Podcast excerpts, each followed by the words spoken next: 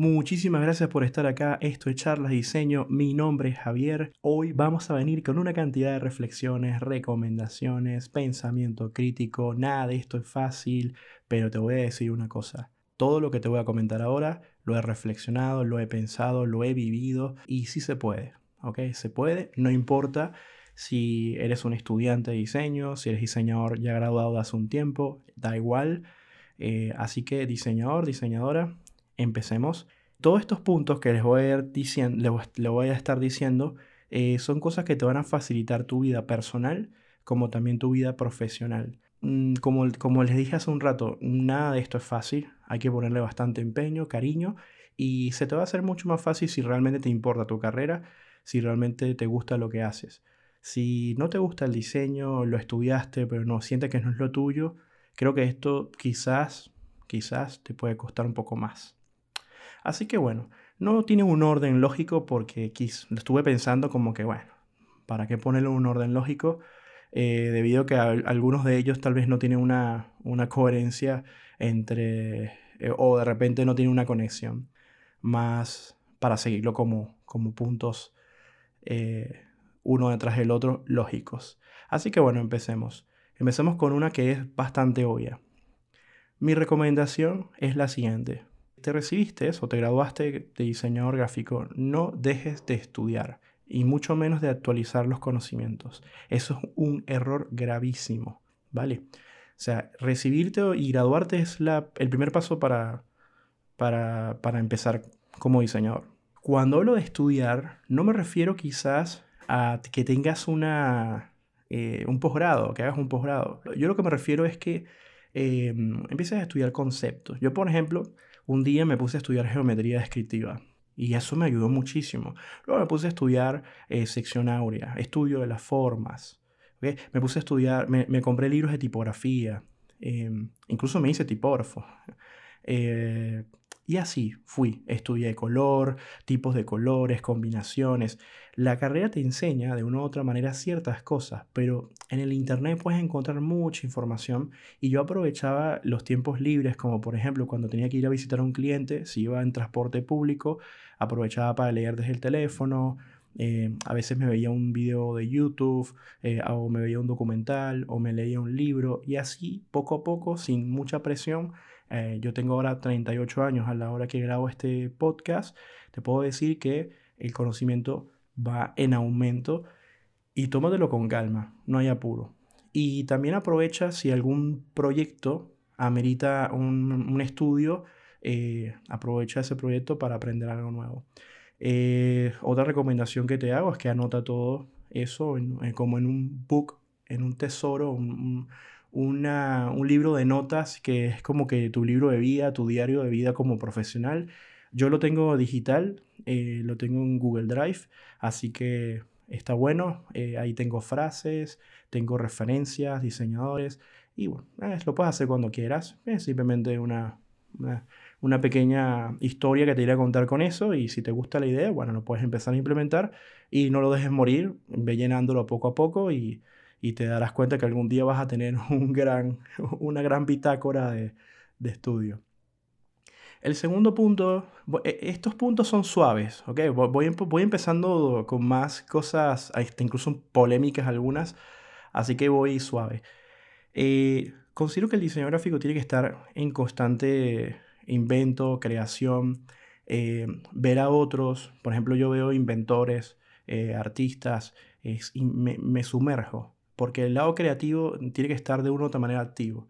La gente creativa te abre eh, mucho, muchas, vamos a decir, mm, situaciones en tu cabeza. Abre entendimientos, comprensiones, sensaciones también. Entonces, estaría bueno que eh, si tienes algún hobby, eh, donde te da la opción de inventar y crear, sea dibujar, sea hacer esculturas, eh, o, no sé, te gusta la carpintería, está buenísimo eso. Yo de una u otra manera lo he abandonado un poco, pero siempre estuve en, contacto con, el invento y la creación de cosas. Eh, me gustan mucho las ingenierías que aportan piezas mecánicas o piezas eh, de estructura, eh, me gusta la arquitectura, así que muchas veces veo a youtubers, me gusta mucho también el arte, un arte un en específico, no todo el arte. Soy fanático de un youtuber que habla mucho de Lamparte y por estoy muy de acuerdo con él. No soy la persona que te va a hablar de arte cliché, o sea, es decir, Dalí, Picasso, ¿no? Eh, mis artistas son un poco más rebuscados y los eh, me gustan por varias razones y eso te lleva también al, número uno que es estudiar y aumentar los conocimientos. Así que eso para mí es muy importante y una cosa que también te quiero agregar a esto es no vivas del positivismo, no le tengas miedo al fracaso y sé que es muy fácil decirlo, pero yo creo que si yo no hubiera fracasado muchas veces, hoy en día no hubiera aprendido una cantidad de cosas. Y nos enseñan mucho a creer que, eh, eh, que los casos de éxito es eh, lo mejor, ¿no? Y, realmente mucha gente no te explica cómo llegaron a un caso de éxito. Todas las veces que, que fracasaron para llegar ahí. Y lo único que estás viendo es esa persona levantando un trofeo.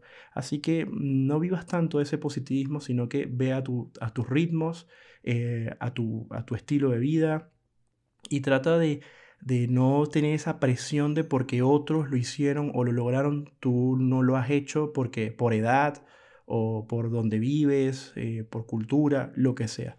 Eh, vive tu vida a, como, la tienes enfrente, o sea, no, sin comparaciones. Y, eso es muy importante para, para todos los, los, diseñadores porque de una u otra manera somos creativos y la creatividad tiene un cierto grado de sensibilidad y estamos hablando de la buena sensibilidad, ¿no? Así que es importante ese punto y luego tenemos em, algo que es un tema de debate e incluso lo hablamos Patricia y yo en, episodios anteriores que sería eh, dedícate a una sola cosa, eso te lo han dicho muchas veces si quieres ser bueno, dedícate a una, a una sola cosa. Y es totalmente cierto. Ejemplo, yo admiro mucho a Ben Marriott, que es un youtuber animador de After Effects. Él se dedica única y exclusivamente a la animación con un estilo de ilustración y un estilo de animación. Él es muy bueno. Entonces, eso sí es un caso en donde tú dices, esa persona decidió hacer eso y eso está bien.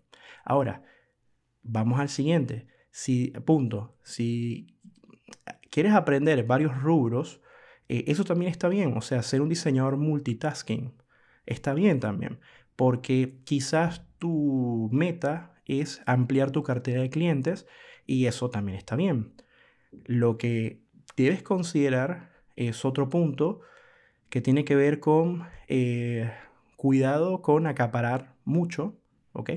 Porque al acaparar eh, puedes incumplir. Así que la necesidad no es una excusa para acaparar, pero ser multitasking te puede ayudar a obtener de repente, como yo soy por ejemplo un diseñador multitasking, estoy de repente grabándote un video para un video musical, luego lo puedo estar editando, eh, hago la colorimetría, pero por otro lado hago una animación, por otro lado estoy haciendo una página web o un sitio web, eh, un logo eh, o el diseño de, un, de una cartelera para un edificio etc. Así que eso es, lo que yo decidí ser y a mí nadie va a venir a decirme, ah, que eso está mal. No, es que está bien ambas cosas. Si deseas ser un diseñador que, y ser el mejor o querer ser el mejor o estar en los mejores en algo, bueno, esa es tu decisión. Eh, si quieres ser un diseñador que quiere pasar desapercibido y ganar dinero haciendo una sola cosa, también está bien. Eh, y si quieres hacer multitasking y trabajar en muchos rubros, rubros, perdón, también está bien. Así que no tienes que mortificarte mucho por lo que digan los demás. Simplemente es tu decisión, es lo que tú quieras hacer. Así que no, no que nadie venga a decirte eh, como una manera de imposición o, de crítica negativa, sino eh, si te van a aportar o te van a dar ideas, buenísimo. ¿Ok? Así que eso tenlo en cuenta. Otra cosa que te va a ayudar muchísimo, que yo también lo hice, que todavía sigo estudiando eso porque me considero que me falta mucho por aprender, que es la comunicación, la optimización de la información. No tiene ni idea cuántas veces yo daba de vueltas para decir algo. E incluso tenía menos léxico. Así que, mm, nada, apréndete a comunicar, hay cursos para eso, para la oratoria. Eh, no importa si eres una persona tímida, eso no tiene nada que ver. Recuerda que tienes que separar un poco tu vida personal a tu vida laboral. Busca la manera siempre de mejorar tu comunicación, optimizarla, tanto eh, verbal como escrita. ¿Ok? Eso es una cosa que te va a ayudar muchísimo. Así que eso va al siguiente punto. Cuando tengas un tiempo, estudia psicología. Estudia psicología eh, no para ser psicólogo, ¿ok? No para estar ayudando a otras personas con sus problemas, porque realmente eso no es lo que quieres estudiar psicología.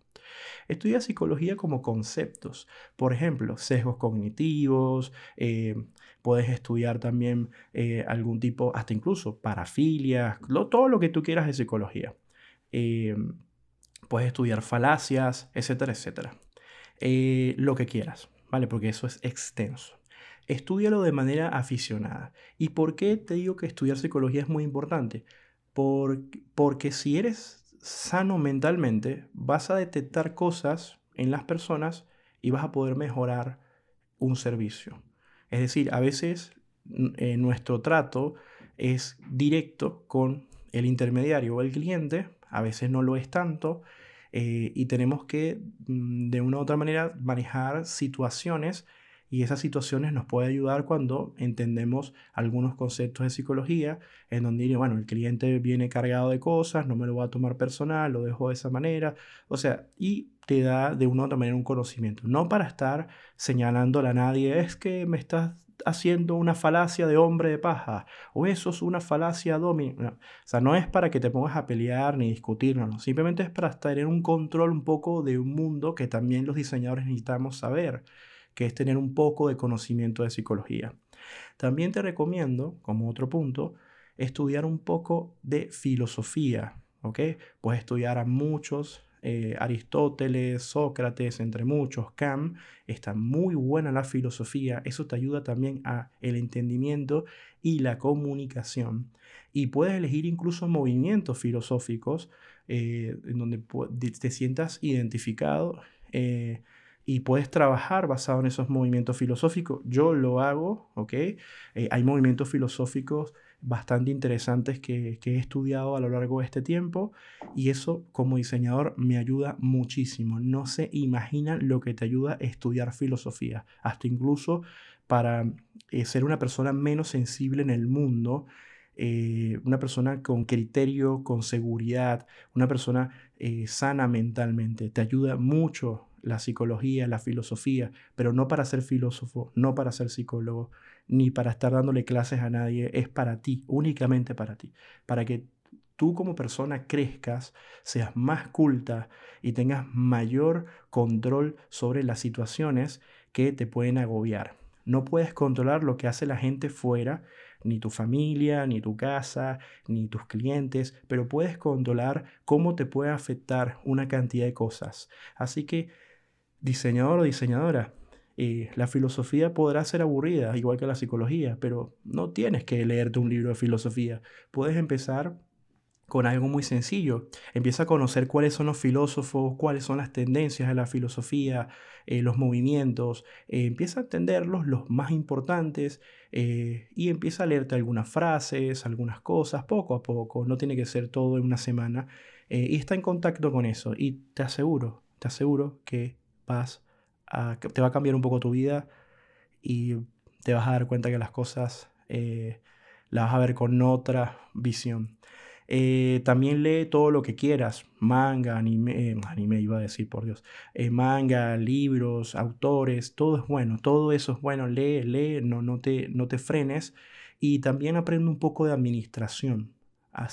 aprende a administrar tu dinero, aprende la educación económica, cuando puedas, hazlo. ¿Ok? Hazlo, aprende eh, un poco de contabilidad, no para ser administrador, no para ser contador, pero por lo menos entender cómo funciona eso. El diseñador tiene que saberlo y sobre todo cuando se dedica a ser, a, a ser diseñador freelance, ¿ok? O diseñadora freelance. Es importante eso. Todo esto que te estoy diciendo ya yo lo he hecho, ¿ok? No es que te estoy dándote una reflexión, una recomendación, eh, un pensamiento crítico a algo que yo no he aplicado. Y todo esto que te estoy diciendo no es para hacerte millonario, ¿vale? Tampoco que vas a hacer, oh, voy a ganar mucho dinero. No, Esto no son cinco claves para levantarte a la mañana y esto tampoco es coaching de hacerte mejor tu vida. No, son simplemente esas reflexiones que, digo, oye, no llegas a los 40 años sin disfrutar de ciertas cosas que quizás a los 20 no hiciste. Yo, por ejemplo, no lo hice, hay otras personas que sí. Así que, bueno, no podemos estar comparándonos con tiempos con otras personas. Disfruta cada cosa cuando te llegue y cuando lo tengas. Así que, bueno, seguimos. Cuando tengas una oportunidad, enseña lo que sabes. Enseñar te ayuda muchísimo a crecer. No te estoy diciendo que seas profesor universitario, ni maestra, ni des cursos, sino que cuando tengas la oportunidad, enseña. Si te gusta realmente enseñar como yo lo hago, eh, mediante cursos y las clases que hay en la universidad, buenísimo. Si no te gusta enseñar, no pasa nada, pero cuando tengas la oportunidad, hazlo. Eh, transmite conocimiento, apórtale valor también a tus colegas, a tus clientes. Eh, no para que te aplaudan y que te digan Ay, qué genio eres o qué genia eres, sino simplemente para que veas y sientas por un momento que al tener que transmitir una información que ya sabes, vas a aprender cosas. Y vas a sorprenderte de ti mismo y de ti misma. Así que nada, eh, eso para que lo tomes en cuenta. Otra cosa que les voy a decir es, no critiques sin fundamento, por favor. Los diseñadores gráficos mm, deberíamos ser críticos con fundamentos, no sin fundamentos. Si vas a criticar como persona, Puedes hacer todo lo que tú quieras, pero como profesional no te lo recomiendo. Si una crítica profesional tiene que estar fundamentada. No me gusta esto por esto y por esto y por esto y por esto. Y bonito si se arma un debate con un colega o quizás con una persona que no es del rubro. Eso te lo dejo ahí enfrente. No critiques sin fundamento.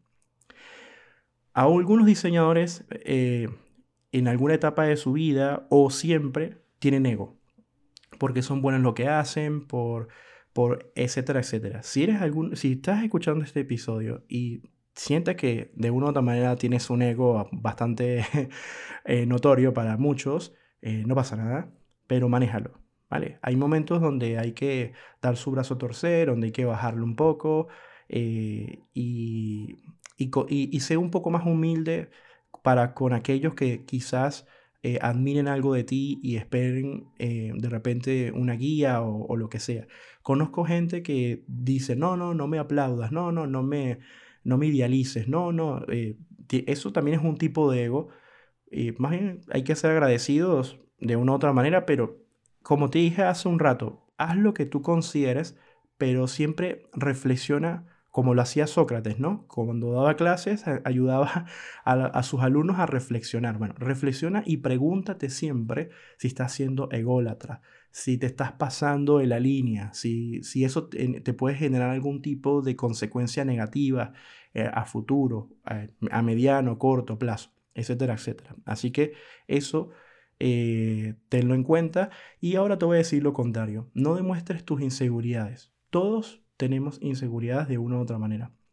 Y hay respuestas para quizás eh, zafar eh, inseguridades. Y eso te lo hace la comunicación y la filosofía y la psicología. Así que eh, hay muchísimas situaciones en donde de repente sientes que no sabes hacer algo y puedes relajar incluso la, la postura corporal, puedes el tono de voz, puedes calmar un poco y decir frases como, bueno, em, yo lo voy a resolver, eh, voy a buscar la solución, o yo lo hago, etcétera, etcétera. Eh, o decir, mira, no sé hacer esto, no me quiero involucrar, eh, no, no, no, me gusta trabajar este tipo de cosas, o lo que sea. Una, una explicación bastante corta, ya que amerita trabajo y en el trabajo hay que dar algunas explicaciones. En tu vida personal tú puedes decidir si no quieres dar explicaciones o no. Así que eso tómalo en cuenta. Maneja y no demuestres tus inseguridades. Eh, si lo has hecho anteriormente, no te sientas mal, no pasa nada, pero mejora, es algo que hay que mejorar. Siguiente punto. hay diseñadores que no saben investigar. Eh, así que hay que aprender a investigar, hay que aprender a buscar eh, en la web, en la red, en los libros, incluso cómo lo vas a conversar con otras personas etcétera, etcétera. Así que para mí es muy importante que tomes en cuenta que si aprendes a investigar, eh, también te va a ayudar muchísimo en esta carrera. Yo aprendí a investigar. Eh, y te, te, juro que hay personas que me dicen, no, yo no encuentro tal cosa o yo no doy con tal información. Y voy y lo hago en tres minutos, dos minutos y le encuentro la información y luego me dicen como que, wow. Entonces, eh, y eso no es que yo sea mejor, no es que yo sea un genio o yo esté arriba de todos ellos, no, no, no, simplemente que aprendí a investigar. Eso, eso es todo. Y eso lo puede hacer cualquier persona, eso no necesitas un cociente intelectual más arriba de la media para... O sea, simplemente aprendes a investigar. ¿Cómo aprendes a investigar? ¿Dónde puedes aprender a investigar?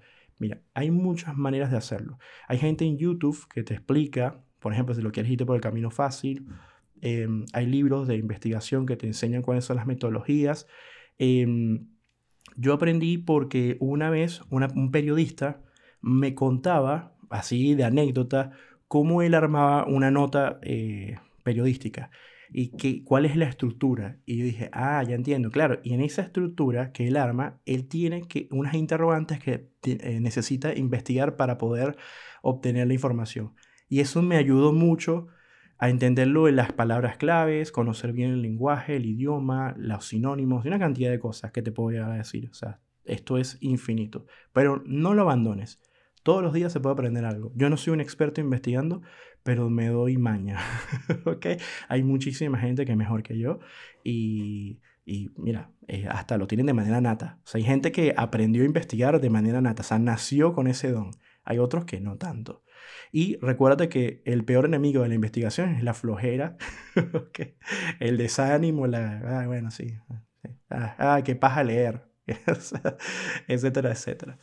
Otro punto importante es un cliché no regales tu trabajo, es muy, muy, muy cliché, te lo van a decir muchísimo.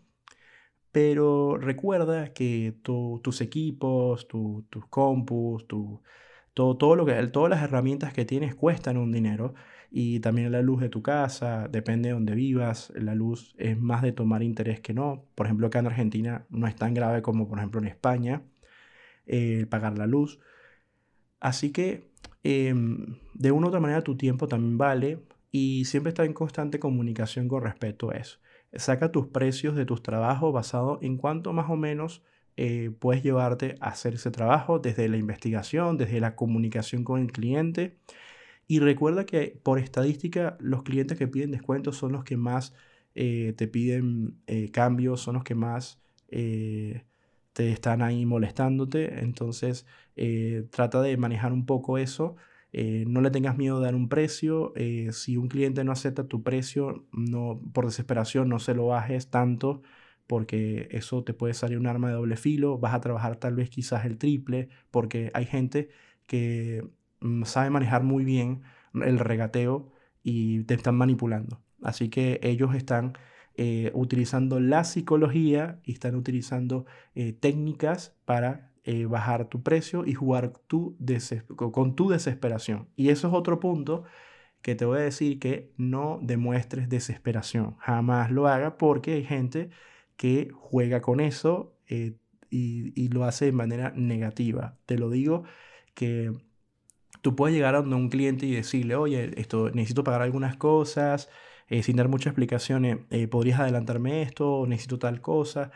Pero al estudiar un poco psicología, puedes, eh, puedes hacerte un pequeño perfil sin tener un pensamiento reductivo, o un pequeño perfil de, de cuál es el comportamiento de ese cliente y saber hasta dónde llegar con la confianza. Y también el tiempo eh, y el nivel de sensatez de esa persona, el nivel de conciencia de esa persona, eh, te puede ayudar a, a, incluso descifrar hasta dónde llegar.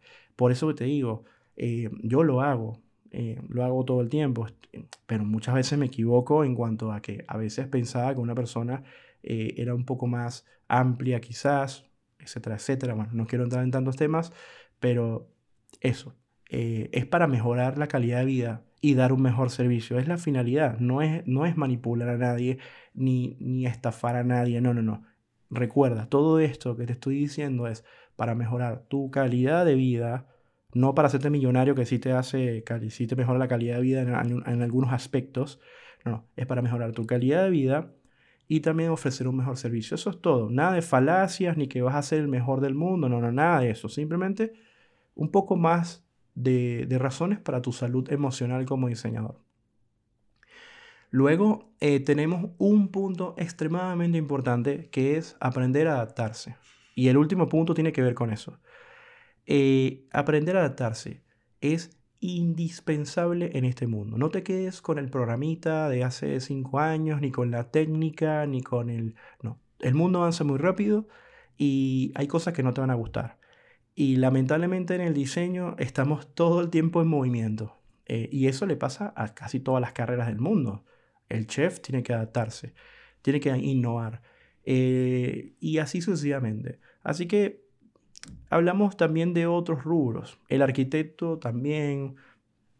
Tenemos a ingenieros, etcétera, etcétera. Hay cosas que se mantienen eh, arcaicas, pero también tienen su innovación. Por ejemplo, un administrador de repente aprende a manejar un sistema y tienen que cambiar a otro y tienen que aprenderlo. Igual pasa con los contadores, que tienen que estar leyendo leyes todo el tiempo. Igual pasa con los abogados. Cada uno tiene que adaptarse porque si no, no sobrevive. Es una cuestión de supervivencia. Si eres ese diseñador que llegó a su estado de confort y quieres estar sentado sentado ahí en tu felicidad y te sirve y te funciona, buenísimo. Pero no te olvides de esto. ¿Qué pasa si mañana, un mañana lo llegas a perder? Pierdes ese confort por X cosa de la vida tienes que estar preparado, preparado. Así que, aunque no lo vayas a utilizar, aprende de cosas nuevas por si llega a pasar algo, no te agarran desprevenida o desprevenido. ¿Vale? Así que bueno. Eh, siguiente punto. Apórtale valor a tu cliente, aporta valor a tus clientes. Ya eso lo hemos dicho Patricia y yo en veces anteriores. Em, yo trato de enseñarle a mis clientes procesos, cosas. Hay clientes que le encanta, hay clientes que les parece normal, hay clientes que no quieren. Así que la psicología te va a decir en ese momento cómo vas a actuar, tu instinto, tu, forma de ver las cosas, cómo vas a actuar, eh, cómo lo vas a manejar. Eh, vas a decir, bueno, ya a este cliente no le interesa esto, lo sueltas para no ser molesto, no ser fastidioso. Y también conocer que hay clientes que quieren eh, cosas complejas, te preguntan cosas complejas, pero quieren respuestas fáciles y soluciones como que dámelo ya listo. Y eso tienes que manejarlo, ¿vale? Porque ahí si al cliente no le, no le parece, esto no es eh, el típico mito de que vas a una tienda, compras algo y el cliente tiene toda la razón. No, no, no. Eh, acá es un servicio en donde está, hay un proceso y los procesos son complejos y no podemos eh, alimentar facilidades acá porque no las son. Entonces, y también dependiendo de lo que estés haciendo, ¿no? Eh, eh, eh, tienes que vivir un proceso, tienes que mostrarle a veces el proceso a los clientes para que se den cuenta del trabajo. En el episodio anterior, el 33 de la temporada 2 de charlas de diseño, hablé de los pasos que debes tomar en cuenta, un manual de pasos de WordPress. Y te digo que en ese episodio converso mucho de las etapas. Y en, alguna parte del episodio dije que la etapa 1 y 2 el cliente prácticamente no la considera trabajo y te lo digo por experiencia porque me dedico a eso. O sea, es como que no lo ven el trabajo y sí es trabajo. Estás configurando, estás eh, eh, instalando, estás armando una estructura y eso no es lo que se ve. Es, eso es lo que está detrás de bastidores, no lo que está enfrente de bastidores. Entonces, ¿qué es lo que hago yo? Le explico a los clientes cuál es el proceso por etapas a la hora de entregar la cotización, a la hora de ir trabajando en los correos, le voy diciendo, vamos por la etapa 1 en tal porcentaje, vamos por la etapa 2 en tal, por la etapa 3. Y todas esas etapas que les voy diciendo es para que se den cuenta el trabajo que se está, se está haciendo. Y les digo, con todo y ese, esa, vamos a decir, ese esfuerzo que está en mi, en mi cotización, porque ese esfuerzo está en el valor del precio de, lo que, de la página que, que estoy haciendo, con todo eso, siempre hay un cliente, uno solito por lo menos, que menosprecia la etapa 1 y la etapa 2 y dice, no, no, es que no sé, no, no, no todavía no he visto nada, no. ¿Entiendes? Y por eso que eh, ahí donde tú le mandas y le dices, mira, ¿esto qué es? Esto es trabajo, esto es parte. Es decir, tú quieres que se te entregue un sitio, pero para hacer eso necesito variables, necesito recursos.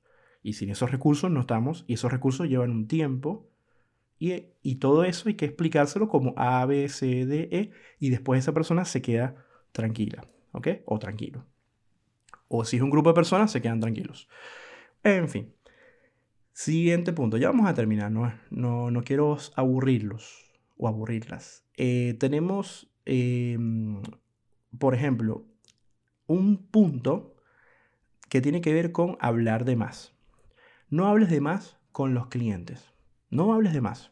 Ten cuidado con eso y por eso que el punto de la comunicación es muy importante. Hay cosas que los clientes no necesitan saber, ni de tu vida personal, ni de otros proyectos que tengas, porque simplemente eh, hay que reducir todo a, que no son tus amigos y que simplemente el trabajo que tienen, ya tengo la muletilla de simplemente, el trabajo que tienes eh, que presentar, eh, lo importante es, mira, esto es lo que estoy haciendo, paso un reporte y bueno, trata de ver cómo, cómo lo vas manejando y si ya con el tiempo tomas confianza con el cliente, no abuses de esa confianza, es decir, eh, si prometes algo, eh, mm, busca la manera siempre de cumplirlo, etcétera, etcétera. Eh, no hables de más. Y eso lo vas a aprender con el tiempo. Siempre piensa, piensa, siempre estar pensando, siempre tienes que estar pensando y tener pensamiento crítico y estar, ¿qué fue lo que dije? Trata de recordar y ve cómo fue la reacción, tratar de no hacerlo y ahí poco a poco vas aprendiendo y vas, creando, vas creando hábitos. ¿Ok? Bueno, próximo punto. Trabaja tu salud emocional, ¿ok? Eso es extremadamente importante. Búscate de un profesional. Eh, hay gente que lo puede trabajar por sí misma, pero hay personas que sí necesitan un profesional. los profesionales te van a... Eh, respeta los precios de los profesionales. Si un profesional te ayuda y... Eh, o, perdón, te haciendo su trabajo contigo y no te gusta, bueno, busca otro. Eh, porque suele pasar. La salud emocional es muy importante para todo, ¿ok? Para todo. Si tú tienes una mala salud emocional, tu vida no va a ir del todo bien y más cuando tienes que tratar con personas porque esas personas también vienen con su salud emocional en algún estado y si esos estados no son buenos, bueno, se va a convertir en un serial de Fruit Loops o de Fruity Loopies, como, como dice Burro en Shrek. y entonces todo se vuelve, como diría un argentino, un quilombo. ¿ok? Un lío, un problema. Eh, cosas que a veces hay que evitar. Aunque el trabajo al final sea entregado y todo el mundo bien, pero eh, las relaciones humanas hay que tratar de evitar lo negativo. Así que eh, vamos con el siguiente punto, que es el último, que tiene que ver con estos, estas plataformas como Canva, Logomaker, etcétera, etcétera, etcétera, que algunos diseñadores critican y se lo toman muy personal. Y te voy a contar una, corta historia. Eh, lo más tonto que hace un programador en la vida es hacer un sitio web. O sea, ellos, los programadores estudian para hacer cosas complejas. El sitio web es como que, bueno, sí, lo que para un diseñador es hacer una tarjeta de presentación. No tan así, ¿ok? Porque es una exageración. Pero más o menos ellos se sienten capaces y relajados de hacer un sitio web. Eh, programarlo, ¿ok? Diseñarlo ya es otra cosa. Luego tenemos que, eh, en esa historia que les estoy contando, eh, vamos a ponerlo de esta manera. Cuando sale WordPress, Joomla, el programador dijo, pero ¿qué es esto? Y empezó a quejarse y a criticarlo, en esa misma intensidad que lo hace un diseñador con Canva. Canva, si no lo conoce, es un software que está en una plataforma o sitio web que se considera una herramienta de diseño gráfico simplificado fundado en el año 2012, si no, si no más no recuerdo. Em, básicamente lo que, lo que tiene es un plan freemium en donde te dan una plataforma gratuita con una cantidad de plantillas gratuita, pero luego puedes pagar eh, algún plan y obtener eh, todo lo que es la, las ventajas, bueno, todas las herramientas, la herramienta completa de Canva. Fue fundado en, Australia e incluso creo que, eh, creo que fue fundado por tres personas, eh, pero la chica, eh, que creo que es la, principal fundadora, que se llama Melanie, Melanie Perkins, ella actualmente es la mujer más millonaria del mundo, imagínate, gracias a Gamba, etcétera, etcétera. ¿Por qué te cuento esta historia?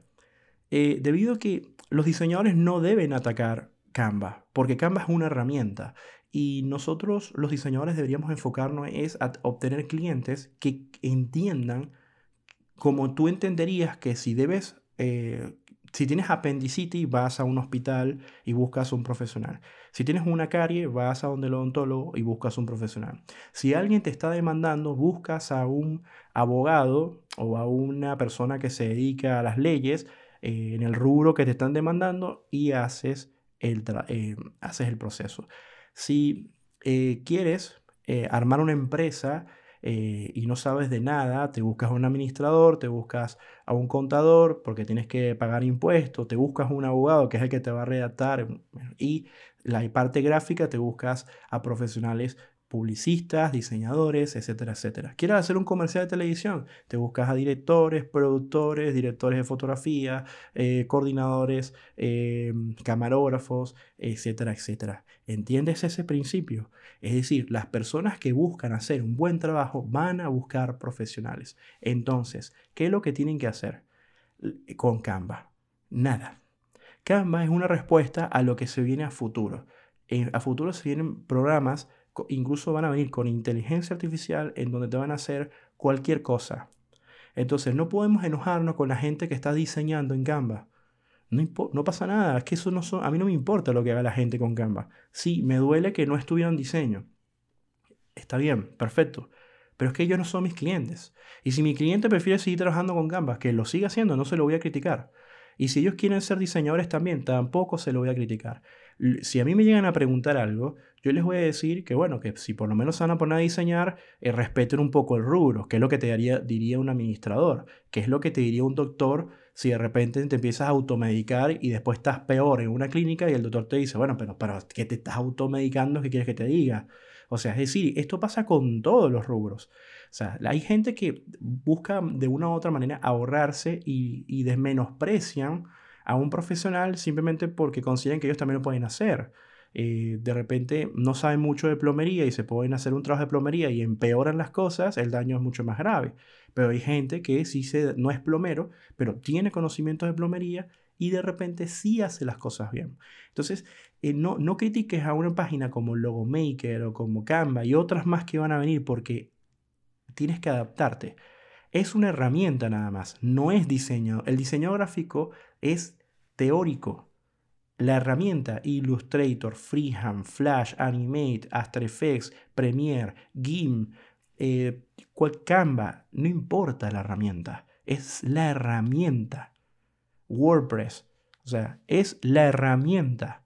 No hace, si yo veo un curso de WordPress, no soy desarrollador de páginas web.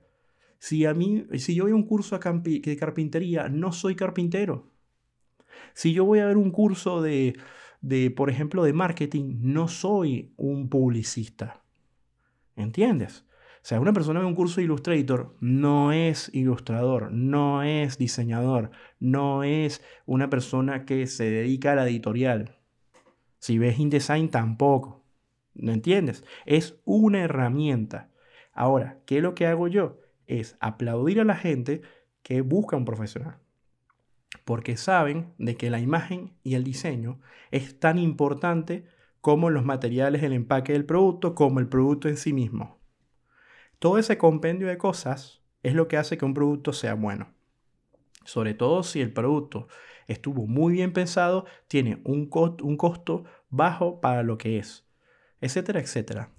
Así que no, no caigas en ese juego de, vive los memes, ríete, yo me río con los memes, pero no caigas en ese juego de enojarte, ah, que Canva, ah, que es una porquería, ah, que yo, que, ah, que, oh, y, la sensibilidad gráfica dentro de los comentarios, porque lo he visto muchas veces y le digo, a veces, a veces, muy pocas veces me meto en el comentario y le digo, señores, es una herramienta, es una herramienta que la están usando eh, gente que estudia marketing digital que tampoco son publicistas, sí, la están usando, pero esas personas tendrán que ver si quieren seguir aumentando sus conocimientos y, verás si esas personas en sí quieren dar, ofrecer un buen trabajo. ¿Ustedes creen que un buen cliente no sabe cuando algo está bien diseñado o está mal diseñado? O sea, es que lo saben. Entonces, ¿a dónde tienes que apuntar? Tienes que apuntar a conseguir gente, clientes, que valoren tu trabajo. Y sí hay, y hay bastantes. Eh, por eso que tienes que usar filtros. Y esos filtros los aprendí en la filosofía y en la psicología. Eh, la forma como la gente redacta un, mensaje, eh, que, se da, que se dedica a explicarte algo para que tú le entiendas, dice mucho de un cliente. Cuando un cliente llega así todo ansioso, necesito algo para allá, eh, es que, eh, eh, ¿cuánto me cobras por hacer un video? Ya, ya, ya te está hablando. O sea, hay muchos patrones que te pueden ayudar a entender una situación. No son verdades absolutas, sino ayudar a entender una situación. No pienses con pensamiento reductivo o ese pensamiento típico, vamos a ponerlo de esa manera que que, bueno, generalista, ¿no? Que todos son, eh, todos los, eh, por ejemplo, todas las personas que son surfistas eh, son personas que les gusta el peligro. No, no, no puede ser así. Ese pensamiento reductivo tienes que cambiarlo a un entendimiento profundo con psicoanálisis. Eso es lo que tienes que hacer. Así que bueno, espero que te haya gustado este episodio, un episodio que para mí es como una recopilación de cosas que me han ayudado a mí como profesional, como diseñador, y no me ha hecho, ni me va a hacer, ni te va a hacer millonario, ni tampoco eh, es el punto ni el objetivo. Eh, y también no te va a evitar una cantidad de problemas porque estás lidiando con personas, estás lidiando con situaciones y estás lidiando, perdón, estás lidiando con algo que se llama inflación, problemas del mundo como eh, la pandemia, etcétera, etcétera. O sea, estás lidiando con una cantidad de cosas que se te escapan de la mano, eh, pagas impuestos, etcétera, etcétera, lo que sea, y ahí tienes. O sea, es jugar un poco para tener una mejor calidad de vida, que es lo que es el objetivo principal, buscarlo y evitarte meterte en en quilombos. Así que bueno, un fuerte abrazo de acá de Buenos Aires. Eh, Patricia les mando un fuerte abrazo desde España. Chau, chau.